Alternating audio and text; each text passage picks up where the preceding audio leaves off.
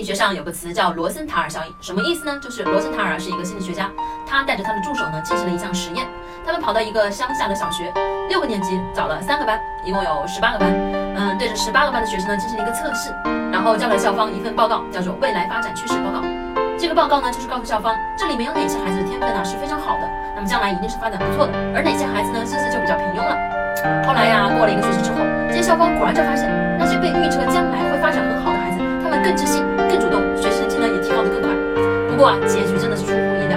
罗森塔尔告诉校长，那个名单根本就是随机抽取的，没有任何的实验在里面，就随便点了百分之二的学生，就说哎，他们一定是将来有出息的。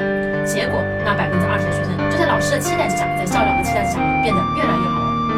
这个事情呢，给我们很大的警醒，就是你希望你的孩子变成什么样子，他就会变成什么样子。如果你总是在骂他，为什么总做错呢？你不如去夸他，到底希望他怎样才是最好。